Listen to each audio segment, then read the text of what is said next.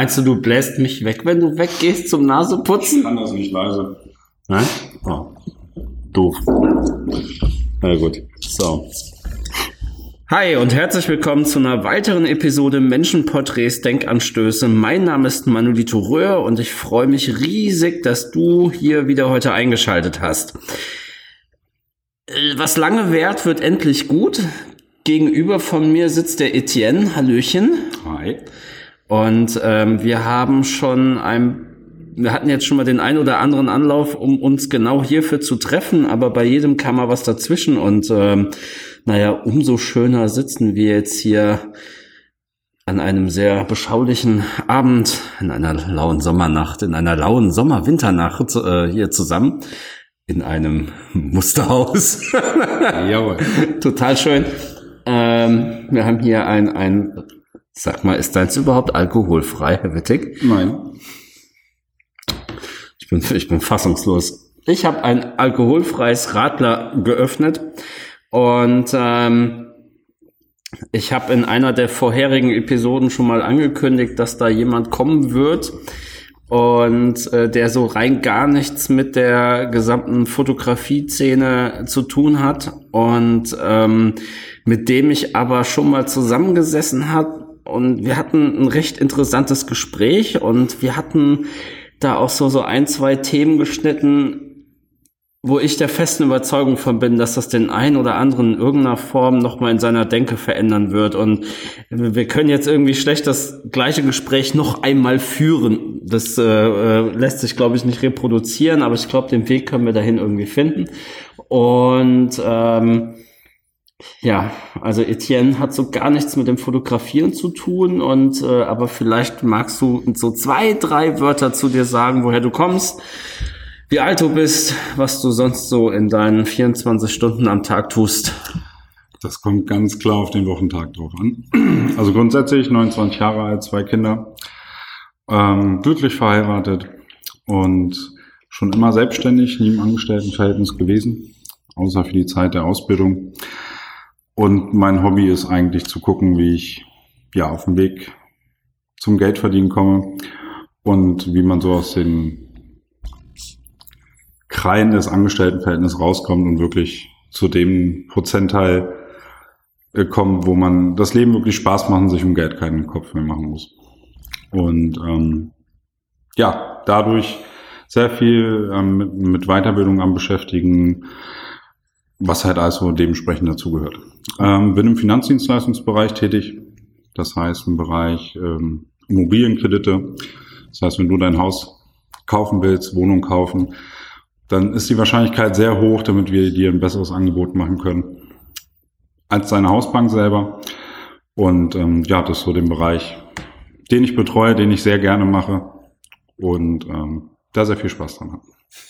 Wir, wir, vielleicht gerade zur, zur Auflösung, wir sitzen uns hier gegenüber und es ist jetzt gerade total schräg, weil ich glaube, wir vermeiden stellenweise uns anzugucken, weil wir sonst einfach anfangen müssen zu lachen. Ähm, jetzt, jetzt sagst du, jetzt sagst du, dass ähm, du warst noch nie selbst, äh, du warst noch nie in einem Angestelltenverhältnis. War das von schon immer so geplant, dass du das nicht willst, oder wollte dich keiner haben? Ähm, so geplant war es nicht. Ja. Haben, doch untergekommen wäre ich, auf jeden Ja. Fall, da mache ich mir jetzt keinen Kopf.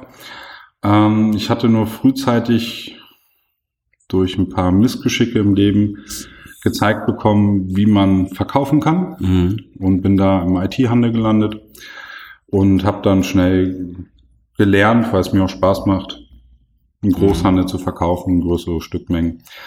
Und somit war so dieser Tausch Zeit gegen Geld, was so ein Angestelltenverhältnis ja in den meisten Fällen ist, dass ich ein, meine Zeit eintausche gegen einen Stundensatz oder einen Pauschalgehalt. Für mich nicht lukrativ, weil ich dann eher gesagt habe, okay, ich kann, wenn ich Satz X mal 1000 verkaufe, mehr Geld daraus verdienen. Hab das dann auch in ein paar Bereichen, was heißt ein paar Bereichen, hab das dann in ein, zwei Firmen gemacht und ähm, ja, und dann war für mich eigentlich immer ganz klar, das wirst du selber später machen. Mhm. Und der größte Kampf, den ich nie gedacht habe, den ich habe, ist, nach der Ausbildung mich selbstständig zu machen, im Sinne von auf alle Fördergelder mitzunehmen. Mhm. Weil wenn man dann, sorry, das ist mein Handy. wenn man dann ähm, dementsprechend unter 25 ist, kommt man so zum Jugendberater. Mhm. Und wenn man dem erzählt, man macht sich selbstständig jetzt nach der Ausbildung, dann sagt er erstmal, ja, komm, du hast das und das gelernt, machst noch die, die Weiterbildung. Ich habe dann ähm, ja zur Absicherung noch einen Finanzbuchhalter gelernt, damit einfach so als Backup, wenn es mhm. crasht, kann ich da noch in den Bereich rein. Und dann will er mich natürlich, weil er mich nur schnell loswerden will, von seiner Stelle auch direkt ins Angestelltenverhältnis bringen. War aber nicht so mein Plan und dann musste ich ernsthaft, ich glaube, knapp fünf Monate gebraucht mit Auszug von äh, Gesetzestexten und Co., damit ich das machen kann und darf. Ähm, gebraucht, bis ich zur Businessplanprüfung kam und der war dann auch hervorragend und ja, dann konnte es endlich losgehen und habe dann im August 2012 das Gewerbe angemeldet. Mhm. ähm, wenn du da am Anfang in den Verkauf reingerutscht bist, was, was hat dir denn genau daran so gut gefallen? Also hast du war es eher so diese Komponente, du kannst, wenn du dich anstrengst, einfach auch genauso viel Geld verdienen, wie du das halt dir selber vorgibst. Wenn du mehr arbeitest, kannst du mehr Geld verdienen? Oder war das der Umgang mit den Menschen? Oder hast du da eine Herausforderung drin gesehen? Auch vielleicht Kunden, die vielleicht nicht das Produkt kaufen wollten oder dann halt doch dazu zu bewegen, das zu machen. Ja, also was, was hat dir da so den, den Kick beigegeben? Ähm, also damals, wo ich im Verkauf gelandet bin, da war ich 16. Äh, habe aber schon mit 14 verkauft, äh, über Promotion von Fitnessstudio-Verträgen, also quasi mit Globus stehen, mhm. groß Einkaufszentren und dann mhm. sagen, hier möchtest du nicht.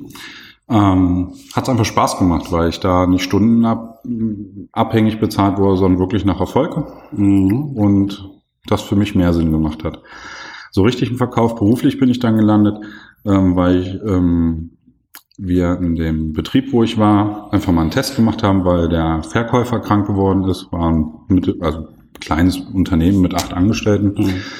Ein Hauptverkäufer und dann hieß es mal von Azubis mal Kaltakquise machen und mal gucken. Und da habe ich mich doch sehr gut angestellt. Dann ist der Verkäufer leider kurz danach verstorben. Mhm. Und ähm, dadurch, damit ich mich in der Testphase Probierphase besser gesagt sehr gut angestellt habe, lag es dann sehr nah, damit ich den Bereich betreue. Und so bin ich dann letztens, in, letztens endlich im Verkauf wirklich gelandet. Und ähm, für mich ist das wirklich nicht Arbeit. Also ich mache das wirklich gerne, ich habe Spaß daran und ähm, ich finde, also man verkauft immer. Ob ich auf als Single in der Disco bin, mhm. dann verkaufe ich mich halt gegenüber des anderen Geschlechts, beziehungsweise ähm, früher. Früher, ja, heute, äh, gut, das war jetzt ganz gefährlich. Kein halt Problem, wir haben das gerettet, falls die Ehefrau zuhören sollte. Also gegenüber dem äh, Partners, dem mir äh, interessiert. Ähm, ob ich mich bewerbe auf eine Stelle, ich verkaufe mich immer. Mhm. Ähm, und ich sage auch jeder, wenn es jetzt nicht gerade geregelt ist im Sinne von ähm, Verträgen, wo der Bereich das und das verdienen muss, mhm. sehe ich das in der Branche äh, generell so auf dem Arbeitsmarkt, jeder kriegt das, was er aushandelt. Mhm. Und ähm, das liegt rein daran, wie man sich verkauft. Mhm. Ja, und das war mit Sicherheit damals auch eine, eine andere Zeit, wo das nicht ganz so Arbeitnehmer dominiert war. Ne? Also heute kannst du ja, ob du Elektriker gelernt hast, ob du ITler bist, kannst du ja im Prinzip deine, deine, du kannst dein Gehalt bestimmen, du kannst äh, dein, dein, machst du Homeoffice, machst du dies oder jenes. Also es ist ja, wird ja im Moment gesucht wie bescheuert. Ähm, früher war die Situation wahrscheinlich anders gewesen, oder? Also ich glaube, heutzutage Geld zu verdienen, jetzt lassen wir mal das wie viel weg, ist, glaube ich, wesentlich einfacher und freundlicher als früher, weil ich heute nicht unbedingt, ähm,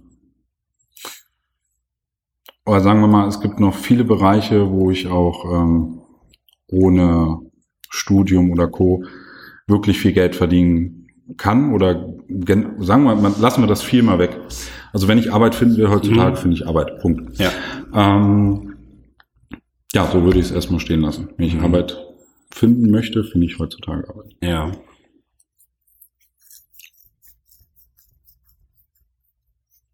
Ja, genau so ist es. Ähm, ich habe hier gerade so eine kleine Gedankenpause, nicht wundern. Ähm, ich versuche hier gerade so eine Überleitung zu schlagen, weil sonst wird das irgendwann doch zu trivial. Und ähm, als wir uns beim letzten Mal getroffen hatten, hatte ich äh, die Rede angefangen, dass mir das furchtbar auf die Nüsse geht oder dass ich es nicht nicht verstehe, wenn sich Fotografen auf einen Workshop einladen und die zahlen 300, 400 oder 500 Euro für ein oder zwei Tage und nehmen gefühlt nichts davon mit und strahlen sowas aus wie ich habe eigentlich gar keinen Bock überhaupt mitzuwirken.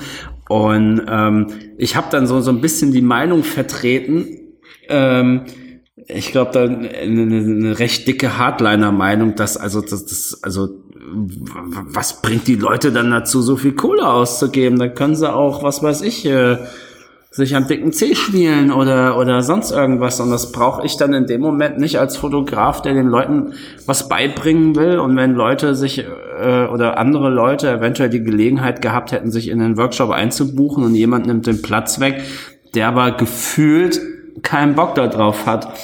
Und ähm, ich krieg nicht mehr ganz den Tenor zusammen, aber ich glaube, du hattest angefangen mit, ja, du weißt ja gar nicht, wo der steht. Richtig. Also ich finde die Meinung absolut falsch. Also erstmal bin ich der Meinung, ähm, Perspektiven respektieren. Äh, ich muss sie ja nicht teilen. Mhm. Und äh, gerade wenn ich jetzt, äh, fangen wir erstmal an beim Preis. 300, 400 Euro für einen Workshop, finde ich, ist für jemanden, der mit Fotografie wirklich Geld verdient, glaube ich nicht. Viel. Ja. Ich, ich glaube, wenn wir das jetzt gerade mal so aufrollen, dann, dann erschaffen wir jetzt mal eine Situation. Also ich glaube, hier wird es den, den einen oder anderen Zuhörer geben, der vielleicht gerade selber im Moment darüber nachdenkt, einen Workshop selber zu geben oder vielleicht auch selber zu buchen. Ich weiß es nicht. Ähm, ich selber bin da auch immer relativ triebig und plan, mach und tue. Ich habe da eine Sache im Moment in, in, in der Pipeline, die, wo ich nur noch auf die Termine warte. Aber ich habe da auch noch was anderes vor. Und ähm, ja, also wie er jetzt gerade schon so, so ein bisschen mitbekommen hat, also auch für jemanden, der, der so gar nichts mit dieser kompletten Fotografiererei zu tun hat, ist das schon, schon trotzdem sehr, sehr, sehr tiefgründig, was, was, was da jetzt aus dem Etienne rauskommt. Und ähm, dann fangen wir doch einfach mal so an, dass wir, dass wir, dass wir. Ich habe ich hab gestern Abend noch eine Idee für einen Workshop gehabt und ähm, ich glaube, dass das könnte jetzt hier in so einem kleinen Gedankenduell äh, äh, enden. Also angenommen, ich hätte jetzt Bock, einen Workshop zu geben und ich stelle mir vor, ich nehme für den Workshop hm, 350 Euro. Dieser Workshop, der geht, ich krempel mir hier gerade ganz demonstrativ die Ärmel nach oben. Er bereitet sich vor, weil er hat ein bisschen Angst. Äh, ja, genau. Ähm, nein, nein, also ganz konstruktiv. Also 350 Euro ähm, über zwei Tage. Und ähm, das Ding soll dann mega persönlich werden. Also es wird da keine Models geben, die fotografiert werden. Ähm, ganz, ganz viele Fotografen kranken so ein bisschen daran, dass die auf ihren Bildern so eine absolute Perfektion haben wollen. Da darf kein Mülleimer im Bild stehen. Die Person darf kein Pickel im Gesicht haben. Den müssen wir irgendwie noch im Make-up abdecken und lassen dann auch beim Fotografieren selbst so wenig eigene Persönlichkeit mit, mit rüberkommen. Und ich glaube, für jemanden, also für viele Leute, die fotografiert werden, ist es ganz, ganz wichtig, den Kontakt mit dem Fotografen so ein bisschen aufrecht zu erhalten, weil die unter Umständen sowieso total verunsichert sind, wenn sie das erste Mal, das zweite Mal oder aus irgendeinem Grund vor der, vor der Kamera stehen. Und ähm, ähm, denke mir, dass es ganz, ganz sinnvoll wäre, dann, äh, sagen wir mal, wir haben sechs Leute, dass, dass wir immer zwei Menschen zueinander bringen, die sich das ganze Wochenende miteinander auseinandersetzen, ähm, die einfach mal einen völlig anderen Weg gehen, wie sie sonst fotografieren, dass wenn jemand, der ständig nur blitzt, dass der einfach mal ohne Blitz arbeitet und umgekehrt. Und dass die ihre zwei Tage einfach auch fotografisch dokumentieren, dass die zum Beispiel morgens als erste Aufgabe kriegen, so jetzt musst du mal ein Selfie machen, total ungeschönt, wie du aus dem Bett aufstehst, ähm, mal so, so ein bisschen die Mut zur Hässlichkeit entwickeln ähm, und, und einfach mal, also sich selbst hinterfragen beim Fotografieren, muss ich wirklich immer an diese, an diese Perfektion denken? Muss ich immer darauf achten, ist ein Bild ordentlich belichtet? Muss ich immer darauf achten, wobei hoffentlich ist es nicht verwackelt? Ähm, ich selbst würde dann erwarten, wenn sich so jemand in einen, einen Workshop einbucht, dass er dann schon so offen ist, und dann auch diese, diese Aufgaben, die mit Sicherheit vorher in einer, in einer Workshop-Beschreibung grob kommuniziert werden, dann auch, und wenn auch schüchtern, dass der Bock drauf hat. Ich habe dann, und das ist so meine bisherige Erfahrung, es sind immer ein bis zwei Quellgeister dabei, die das ganze Ding sprengen. Die hast du immer dabei. Also erstmal finde ich, waren jetzt sehr viele Begrenzungen in deinen Ausdrucksweisen dabei und ich frage mich gerade erstmal, was fotografiert derjenige denn? Weil, so viel ich weiß, wird ein Fotograf von irgendeinem Kunden bezahlt. Dementsprechend muss ich ja gucken, wofür sind die Bilder gedacht. Also äh, die Frage ist, wofür dient es? Und ähm, ich sage jetzt mal einfach, ich nehme ein Bewerbungsfoto oder sowas. Ähm, das sollte definitiv kein Pickel drauf sein weil da gibt's dann so eine Art, äh, gibt's nicht so eine Art, sondern gibt's den sogenannten Halo-Effekt, damit du jede Person, die du kennst oder siehst, das erstmal direkt in eine Schublade einsortiert hast. Mhm. Vollkommen egal, also kannst du nicht unterbinden. Und ähm, daher ist halt die Frage, wen oder was fotografierst du denn gerade und wofür will das mhm. das Ganze nutzen? Mhm. Und ähm, wenn es jetzt ein Instagram-Foto werden soll, was äh, einfach nur aus dem Leben raussieht, ja klar, dann soll da natürlich eine Falte sein oder sonst was. Aber wenn das jetzt Business-Fotos sein soll, ähm, können die natürlich mal anders sein im Sinne von lustig oder sonstiges. Aber ich würde da schon dann nicht auf eine Perfektion achten, sondern einfach auf einen, auf einen professionellen Auftritt. Klar, wenn ich ein Bäcker bin, dann brauche ich mhm. jetzt nicht gerade einen Anzug, das Foto, aber mhm. ähm, wenn ich mit Geld zu tun habe oder hochwertige Sachen oder sonstiges, dann muss das Foto passen. Nein, nein, also das, das ist völlig richtig. Ähm, also mir geht es nicht darum, dass die, dass die Leute dann draußen in ihrem Job dann halt, naja, diesen Mut zur Hässlichkeit entwickeln. Also meinst einfach, der muss eher noch die Pose ein bisschen ändern, da ähm, das und das wegräumen, bevor das Foto jetzt schießt. Der mm, Fotograf selber. Ja, äh, nee, noch, ja, ja, warte. Ähm, vielleicht noch mal anders also du hast, okay, du hast, du hast den Fotografen, der jetzt einmal in seiner Selbstständigkeit gesehen, der macht natürlich seinen Job nach bestem Wissen und Gewissen. Kommt Kunde X und der möchte äh, irgendwelche Business-Fotos für sich haben, der hat ungefähre Vorstellungen, die er mitteilt, also wirst du auch dein Tunlichstes dann daran machen, dass du die genauso machst, dass der hinterher zufrieden ist. Ähm, für deine eigene Kreativität. Du wirst auch immer wieder Aufträge haben, wo du große Spielräume hast. Und wenn du aber, ähm, ich sag mal, zwei, drei, vier Jahre immer in demselben Trott gefangen bist. Also ich krieg das auch immer wieder mit. Es gibt ja diese sogenannten TFP-Shootings. Ähm, äh, TFP einfach der Fotograf stellt seine Zeit zur Verfügung und irgendjemand, der fotografiert werden will, Eben auch. Also keiner bezahlt okay. den anderen. Jeder hat Bilder für sein eigenes Portfolio. Also irgendwelche Mädels lassen sich dann fotografieren und der Fotograf kann es auch verwerten. Ähm, äh, jetzt habe ich meine Rede vergessen. ähm, also genau, also die die äh, gibt auch ganz viele, die halt neben ihrem Job gar nicht mehr die die Zeit aufbringen wollen, auch sich einfach mal wieder auszuprobieren. Ähm, wenn du stupide immer in deinem Geschäftsding drin bleibst, wirst du keinen Raum für deine Kreativität haben und du wirst die auch nicht weiterentwickeln können. Mein Grundgedanke bei dem, bei dem Workshop ist dann einfach, dass die sich dann mal wissentlich und auch wenn es bezahlt dann ist, also die, äh, ähm, dass sie sich da mal zwei Tage komplett aus ihrer eigenen Sache rausnehmen und einfach was komplett anderes machen, als das, was sie sonst tun würden. Also ihre Komfortzone verlassen. Ähm, viel, nein, also vielleicht noch nicht mal die Komfortzone verlassen, weil im Prinzip geht's bei, also für die Leute, also es geht ja da jetzt um nix. Ja. Ja, aber einfach mal wieder animiert werden. Also die meisten Fotografen haben irgendwo innen drin ist so ein Feuer und die haben eigentlich total Bock drauf, mal irgendwas Geiles zu machen.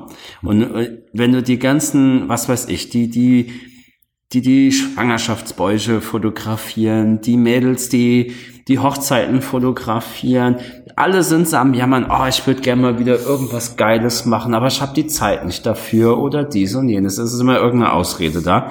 Ähm, und ich würde gerne einfach mal so, eine- so eine Bühne damit schaffen, dass Leute wirklich, und wenn es auch ein Stück weit moderiert ist, Das machen wir so Bock drauf haben. ja, oder das machen, was sie irgendwann mal verloren haben und einfach mal wieder Dinge finden ähm, und, und Sichtweisen entwickeln, die sie vielleicht aber auch und selbst wenn es abgeschwächt ist, mal wieder in ihre Arbeit einfließen lassen.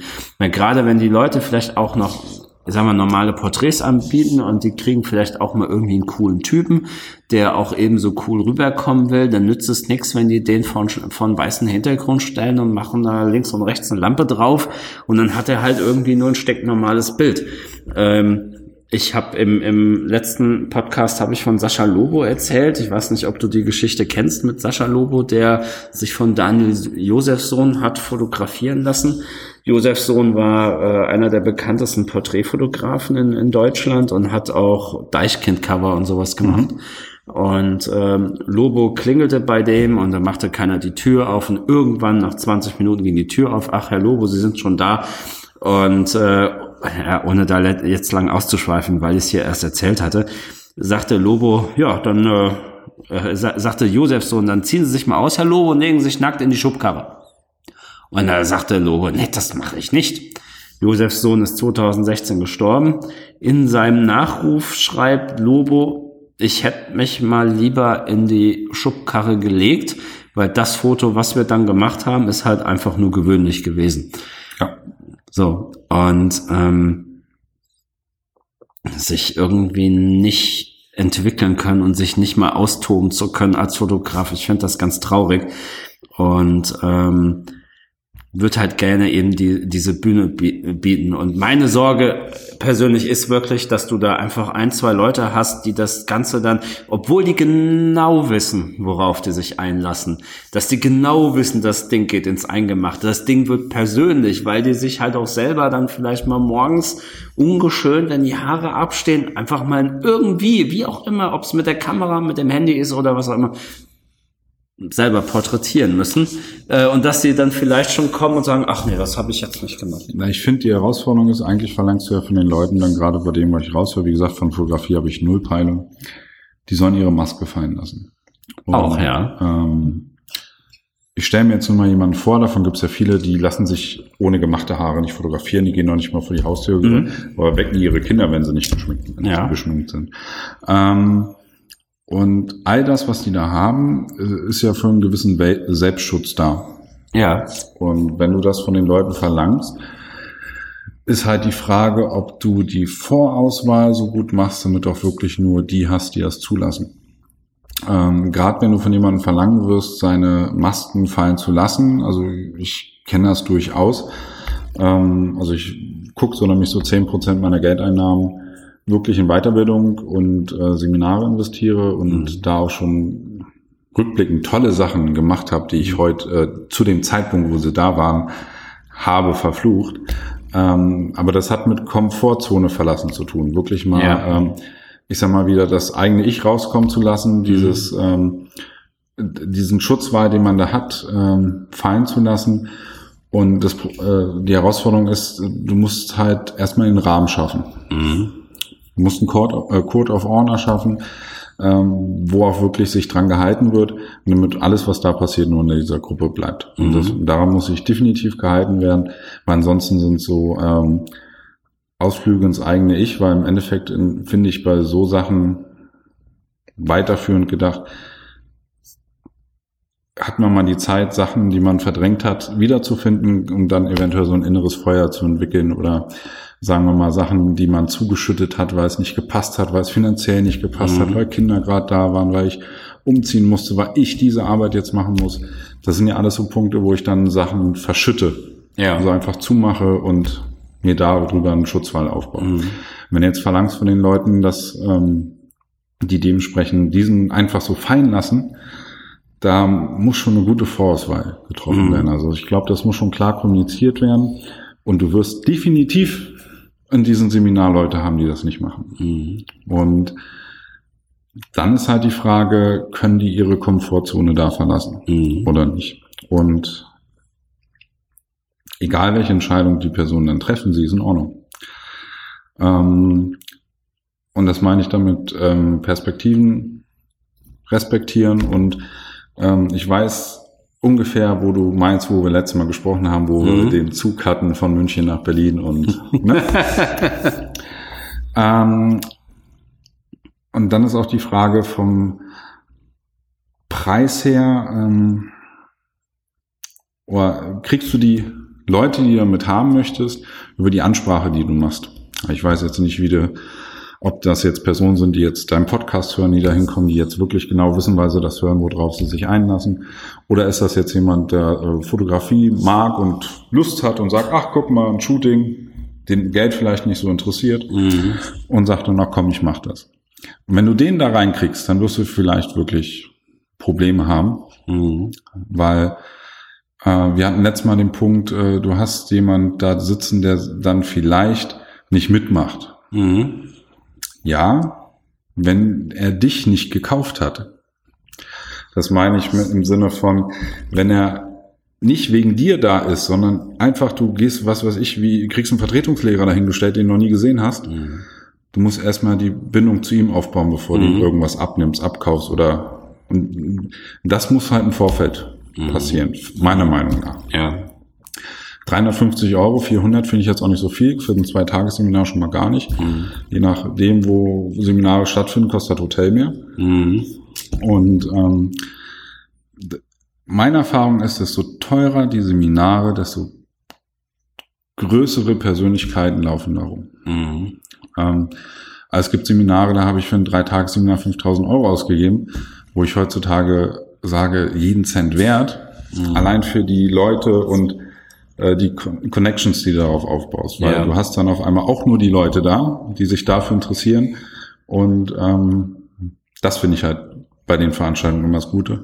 Und du siehst andere Blickwinkel, kriegst andere Perspektiven mitgeteilt und äh, wirst einfach mal geschüttelt, ja. aus deinem Alltag geholt und mhm. hast dann eventuell die Chance darüber nochmal wirklich was Neues zu machen, nur einfach mal von außen auf Sachen zu, betra mhm. zu betrachten. Mhm. Allein wenn du abends in dem Hotelzimmer liegst, hast du einen anderen Blickwinkel auf alles. Ähm, das merke ich immer sehr gut. So am ersten Tag, zweiten Tag, dritten Tag in so einem Hotelzimmer, abends bei so einem Seminar, weil du einfach Abstand zu deinem Alltag gewinnst mhm. und dadurch Sachen nochmal anders betrachten kannst. Ja. Ja, das, das stimmt so. Also da, da, also ich muss mich da hart drauf vorbereiten, wenn, wenn wirklich der Fall auftritt, dass da jemand kommt und warum auch immer, ob er sich dann vielleicht in dem Moment doch unwohl fühlt oder er hat dann doch irgendwie gar keinen Bock drauf. Ich kann nicht sagen und sagen so, hey, pass auf, dann fahr nach Hause. Kann ich, genau das. Ist ja klar, kann ich machen. Äh, die Frage ist nur, ob ich das in dem Moment einfach möchte, weil ich schon will, derjenige hatte einen Grund, warum er sagt, ey, da habe ich Bock drauf. Und aus irgendeinem Grund hat er es in dem Moment nicht. Also würde ich ja schon gerne versuchen, so schnell wie möglich rauszufinden, was ist das Problem und, und kann ich den nicht irgendwie abholen und, und sagen, hey, äh, das kriegen wir hin. Ja, halt die Frage, reden wir jetzt wirklich davon, damit du einfach mal Fotografen zeigst, was sie mal andere Blickenwinkel bekommen, mal, ich sag mal, ein bisschen äh, Benzin ins Feuer gießen und wirklich mal zeigst, wie viel Spaß das wieder Ganze machen kann? Oder verlangst du von Leuten äh, wirklich, äh, dass sie sich Schutzmasken abfallen lassen im Sinne von, äh, ich muss mich jetzt bei jemandem, der es überhaupt nicht mag, mhm. ähm, ohne Make-up oder gemachte Haar zu fotografieren, weil mhm. er vielleicht als Kind immer gehänselt worden ist, ein, ja. Äh, sehr viel Akne hatte und das heutzutage einfach schlechte Erinnerungen mhm. wachruft, wenn er den daran denkt. Und ja, ja, ja. da kannst du den nicht zwingen, das jetzt einfach machen zu lassen. Ja, aber die, aber die Leute sollen einfach nur machen. Also die werden gar nicht groß, was heißt eine Anleitung kriegen, aber aus dem Schema ausbrechen heißt ja dann auch einfach mal machen. Ja, ohne, ohne jetzt ein Ziel zu haben. Mal einfach wieder das, äh, Fotografie hatte mal ganz viel mit Intuition zu tun. Und ähm, mal irgendwas nicht nach Anleitung machen, was nicht nach dem Prozedere, was du ansonsten in deinem, in, in, in deiner geschäftlichen Fotografie, also wenn du Kohle dafür kriegst, einfach mal wieder die Kamera in die Hand nehmen und ob du die jetzt quer oder hochkant hältst, ob du das absichtlich in der Zeit versacken lässt und das Bild wird unscharf, einfach mal machen und sich so vom Gefühl treiben lassen. Und da müssen sich viele einfach mal frei machen und, und locker werden und äh, dieses Gefühl, dass es auch in Ordnung ist und auch ruhig mal die Kontrolle abgeben, also du, du hast auch gerade in geschäftlichen Terminen, hast du immer die Zeit auch zu spielen. Also du kannst ja gerne die Bilder machen, die der haben will. Und auch wenn es irgendwie nicht so deins ist. Aber du kannst und du musst das ja gar nicht mit dem kommunizieren mit dem Kunden. Du kannst ja trotzdem zwei, drei Minuten nehmen und machst ja einfach mal Fotos, auf die du gerade Bock hast. Und die kann der ja trotzdem nachher mit in die Auswahl bekommen und nachher sagt er am Ende noch, boah, das ist aber geil. So, und einfach wieder so diesen, diesen Mut und, und diese Freiheit entwickeln und das mal ausleben. Ja, also die bezahlen mich zwar am Ende dafür, aber das hätten sie vielleicht auch, wenn sie selber mal drangegangen wären, umsonst haben können. Ähm, aber das Ganze mal so ein bisschen wie so, so ja, Bootcamp ist das falsche Begriff, also wie so ein betreuter Zirkel, äh, eine kleine anonyme Fotografengruppe. Äh, ähm, ja, so stelle ich mir das im Moment vor. Und ähm, ja, ich, ich bin da mal gespannt, was da für Menschen dann kommen. Ähm, nur ich, nur ich kenne halt eben von allen möglichen Leuten auch die, die, die Workshops geben. Du hast halt immer genau so diese ein bis zwei Leute pro zehn Teilnehmer, die so ein Ding auch richtig auseinander sprengen können. Wo du denkst, die haben genau dafür Geld ausgegeben, nur um dich aus der Nummer rauszuholen. Ja, du musst ja immer gucken, woran liegt das. Also ich sage jetzt mal, angenommen, da ist jemand, der sagt, der hat äh, wegen bei Kursen und Schulungen zigtausend Euro ausgegeben, dass er gelernt hat, er muss das Licht beim Porträt, was weiß ich, wie gesagt, nicht mein Bereich, in dem Winkel auf auf den Fokus, also Fokus heißt ja. bei euch ja auch was anderes, auf äh, das Bild, was geschossen werden will setzen. Ja. Und du sagst ihm, jetzt mach das doch so und so. Und dann kommt er ja aus seinem Takt raus. Also du verlangst ja in dem Sinne eigentlich gelerntes Wissen auszuschalten und einfach mal frei machen zu lassen, mhm. zu gucken, was da rauskommt. Ähm, was ich übrigens wunderbar finde, wo wir es gerade drüber reden, nämlich eins meiner besten Fotos, die ich von mir habe, ist nämlich genauso entstanden. Wir waren äh, im Urlaub, ich hatte die Spiegelreflex dabei, habe immer Fotos gemacht. Da habe ich gedacht, leck mir am Arsch, nachher bist du auf kein Foto drauf. Mhm. Dreh diese Kamera um, streck den Arm aus. Eins der besten Fotos, die ich in meinem Leben von mir habe. Und äh, was ja genau einfach so eine Leichtigkeit, die du dann dementsprechend verlangst, eigentlich immer entstanden ist. Ähm, ich würde mir da auch ehrlich gesagt gar nicht so einen großen Kopf machen. Weil ähm, wenn du das klar vorweg kommunizierst, wirst du auch die Leute da haben. Und ein Satz ist da immer ganz wichtig. Ähm, wenn du, also ich halte ja, halt ja auch äh, Vorträge an Schulen, wo es wirklich ums Thema Geld verdienen geht, wie ich mhm. was machen muss. Und da sind natürlich auch welche dabei. Ich meine, äh, so ein Haufen 16-Jähriger, der ist auch nicht einfach. ja, ja, ja, ja. Und ähm, eins habe ich gelernt, ein Satz ist da immer ganz gut. Ja, du hast recht, es stimmt. So habe ich früher auch gedacht, bis ich. So, und dann sagst du dem einfach, bis ich das und das ausprobiert habe. Mhm. Und dann bittest du ihn einfach darum zu sagen, hey, lass uns das doch mal einfach mal einen Tag ausprobieren oder zwei. Wenn du es danach scheiße findest, ist das absolut in Ordnung für mhm. dich. Aber lass das doch jetzt hier mal machen. Und äh, wenn nicht, dann ähm, ist halt die Frage, ob du hier gerade an richtigen Platz bist. Mhm. Lass uns das doch mal ausprobieren. Ich habe früher auch so gedacht, bis ich in die, in die Situation hatte, bis ich das und das ausprobiert habe. Das muss natürlich wahr sein, ne? Kannst du jetzt nichts. Ja, ja, ja, ja, schon klar. Ähm, und das kann extrem viel Druck rausnehmen aus so einer mhm. Geschichte. Weil du hast immer irgendwelche Leute, die irgendwas sprengen wollen. Mhm. Und ähm, so, so kann man sehr viel da rausholen und einfach sagen, komm, probier es mal bitte einfach aus. Und du gibst denen halt ein Bild im Sinne von, du gibst ihm das Bild, das du früher auch so gedacht hast. Das heißt, du zeigst ihm Verständnis dafür, für seine Situation, du respektierst sie und du zeigst ihm im Sinne ein Ziel, wo du sagen kannst, ich hatte auch so gedacht, bis ich das gemacht habe, lass uns das doch mal ausprobieren. Mhm. Und das ist einfacher, als wenn du sagst, jetzt stell dich doch nicht mal so an, Manu. Jetzt hast du hier 350 Euro dafür bezahlt. Und jetzt zickst du hier rum, jetzt mach den Scheiß doch mal. Wofür bist du denn hier? Und äh, Druck erzeugt immer Gegendruck. Und gerade so als Seminarleiter oder wie du es nehmen willst, ähm, da musst du halt wirklich, kurz gesagt, Ego rausholen. Ego macht immer alles kaputt, egal wo du bist. Dein Ego kann immer alles zerstören. Und die Gefahr ist halt einfach, wenn du so angeflaumt wirst, damit du patzig reagierst. Und musst 100% geben für die Leute, die da sind. Und dein Ego ausschalten, dann würde ich mir darüber auch keinen Kopf machen. Ja. Ähm, also genau das, was, was er jetzt gerade gesagt hat, äh, das ist der Grund, warum ich gerne dieses Gespräch hier wiederholen wollte. Also ich selbst mache mir überhaupt keinen Kopf darum. Nur ich glaube, es, es gibt hier ganz, ganz viele, die ganz schnell verunsichert sind, weil sie vielleicht jetzt gerade so ihren allerersten Workshop überhaupt planen und man, man überlegt so, Mensch, was könnten die Fallstricke werden, wo könnte es Ärger geben und und und. Und ähm, den, den, den letzten Punkt, den du gerade gesagt hast, Etienne, ähm, mal sein Ego ausschalten, das war das, als wir auseinandergegangen sind beim letzten Mal, da habe ich echt noch ewig im Bett gelegen und dachte so, ja, das Ego, das steht mir sowieso ganz oft im Weg.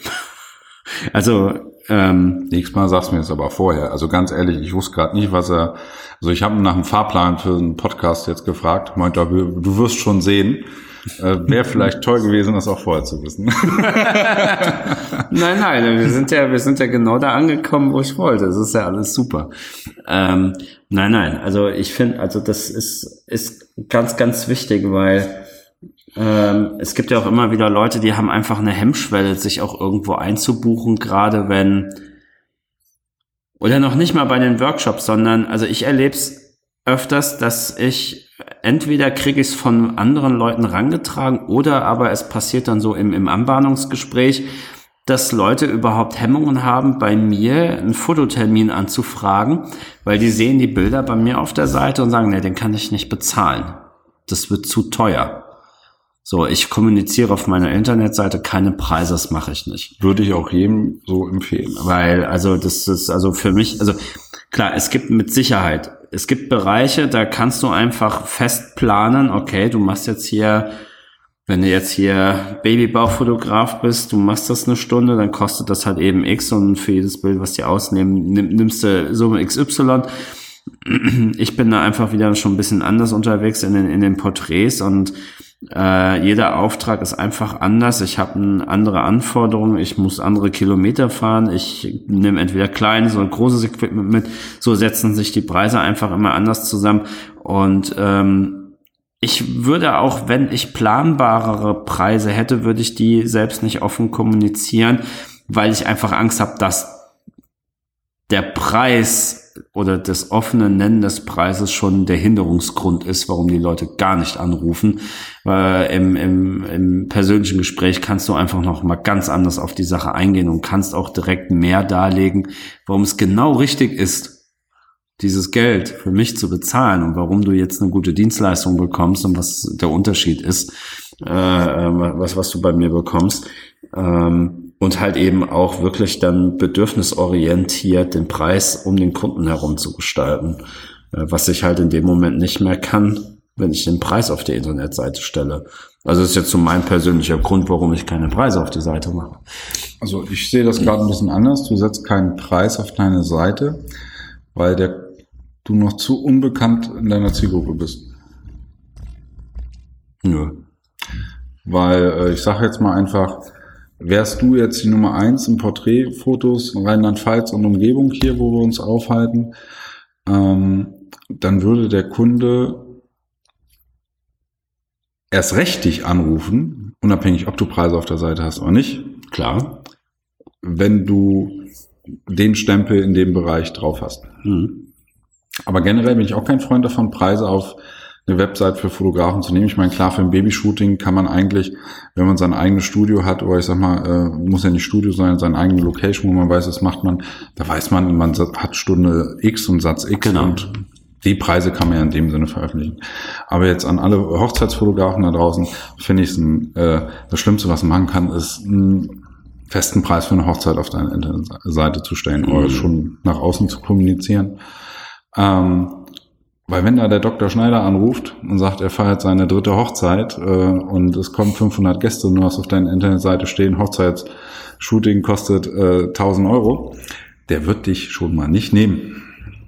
Und ähm, da muss man halt, finde ich, auch eine klare, äh, gibt halt mehrere Wege, wie ich das Ganze verkaufen kann. Im Sinne von, ich habe einen klaren, festen Tagessatz, egal ob das Meier Müller-Schulz ist oder ob das Dr. Schneider Mhm. ist, der anruft.